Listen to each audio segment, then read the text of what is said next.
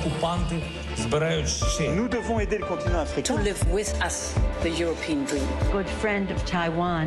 Europe 1, bonjour. 6h, 6h51, votre euh, revue de presse internationale. Nous sommes d'abord en Irlande. Bonjour Laura Taouchanoff. Bonjour à tous. À la une de la presse irlandaise.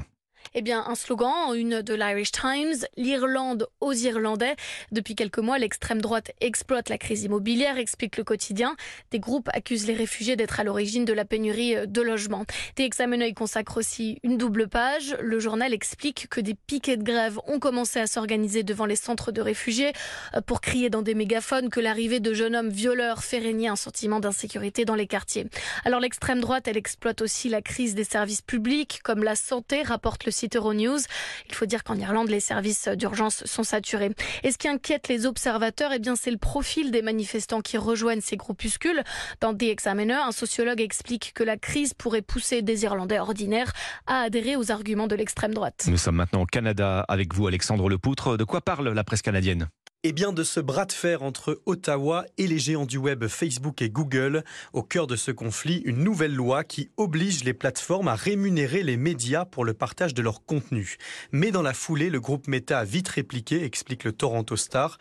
Facebook et Instagram ont décidé de bloquer et de ne plus diffuser les contenus d'actualité. Ces représailles vont trop loin et s'attaquent à notre démocratie, s'insurge Radio-Canada. Alors en réponse, un mouvement s'organise. Le Canada contre-attaque l'empire Meta, écrit le journal La Presse. Le gouvernement fédéral, le Québec, mais aussi la ville de Montréal et plusieurs médias ont décidé de suspendre leur publicité sur Facebook.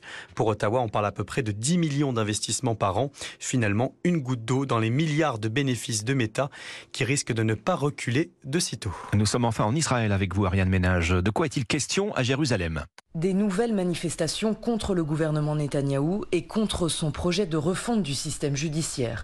Pour le Time of Israel, six mois après sa naissance, ce mouvement de contestation ne montre aucun signe d'affaiblissement. Sous la pression de la rue, le Premier ministre a bien abandonné une partie de ce texte jugé dangereux pour la démocratie israélienne, mais une partie seulement. Certaines clauses controversées sont toujours en cours de vote au Parlement. Cette semaine, remarque le Maharif, des manifestations ont donc été organisées presque chaque jour à travers tout le pays. Une colère ravivée par le départ du commandant de la police de Tel Aviv. Il avait, nous apprend le Yediot Aharonot, subi de fortes pressions politiques après avoir refusé de réprimer avec force les manifestations pro-démocratie.